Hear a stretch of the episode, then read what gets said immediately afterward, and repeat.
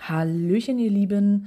Gestern habe ich euch ja bereits vom Event Nachts im Kaufhaus berichtet und den dortigen Programmpunkten. Unter anderem soll ja gemeinsam eine Coin-Ausstellung in dieser nochmal geplant werden und die soll dann zu den üblichen Ladenzeiten öffentlich zugänglich sein. Ja, nun ist es also an euch. Für die Ausstellung werden nämlich 100 Coins gesucht, die dann auch ausgestellt werden sollen. Wenn ihr eine eigene oder besonders tolle Coin habt, die unbedingt ausgestellt werden soll, dann sendet diese an den Owner des Events, an Andreas David im Fresterweg 20 in 13503 Berlin.